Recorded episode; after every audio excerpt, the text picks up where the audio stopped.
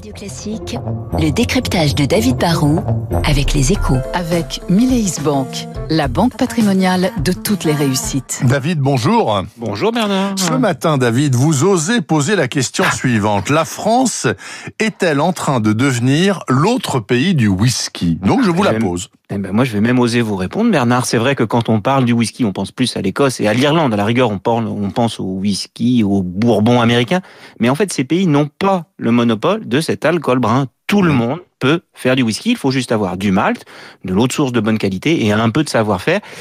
Et ben c'est justement le cas de la France. Hein. On est le premier producteur de malt de la planète. On a une eau de super qualité et on sait faire de très bons spiritueux. Et du coup, bah, ça a donné des idées à de plus en plus de Français qui ont décidé de se lancer dans le whisky made in France. On compterait aujourd'hui plus de 85 distilleries dans l'Hexagone. Et ça se vend bien, le whisky français? Est-ce que le succès est au rendez-vous? Bah, déjà, il faut le savoir, nous sommes parmi les plus gros consommateurs de whisky au monde. Hein. On boit quand même, avec modération bien sûr, mais on descend plus de 200 millions de bouteilles par an. C'est deux fois plus que le pastis, par exemple. Du coup, oui, on a de plus en plus d'acteurs qui sont attirés par ce marché dans tous les coins de France. Hein. Les héritiers de Pétrus on lancé Bellevoix, qui a été primé au concours de Bruxelles. Le breton Benjamin Quens a lui une cuvée qui immerge au large de Ouessant. Et dans le Vercors, le Sequoia est devenu le premier whisky bio à distillation basse température. En fait, les Français, vous l'avez compris, visent le marché plutôt premium, qui est un segment en forte croissance pour tous les spiritueux.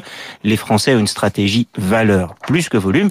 Ils sont sur le créneau du cadeau de Noël plus que sur celui des ventes en supermarché toute l'année. En tout cas, Lucille Bréau, qui est bretonne, a bien noté qu'il y a un whisky qui marine là au fond de la mer d'Iroise. Euh, encore une question tout de même, euh, David Barou. On ne détrônera jamais l'Écosse, enfin. Ouais, non, faut pas se leurrer. C'est vrai que pour faire du whisky, déjà, il faut faire vieillir l'alcool au moins 3 ou 4 ans en tonneau.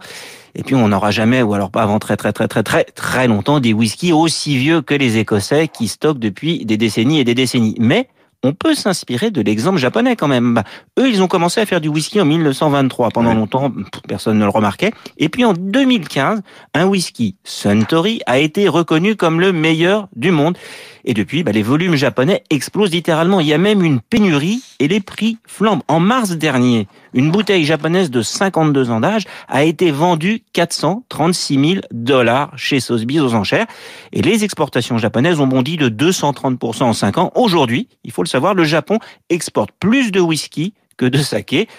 Un jour, peut-être que nous aussi, on vendra plus de whisky que de vin. On verra. C'est pas, demain la veille, hein, quand même, hein, me semble-t-il. Merci beaucoup, en tout cas, pour cette info, David.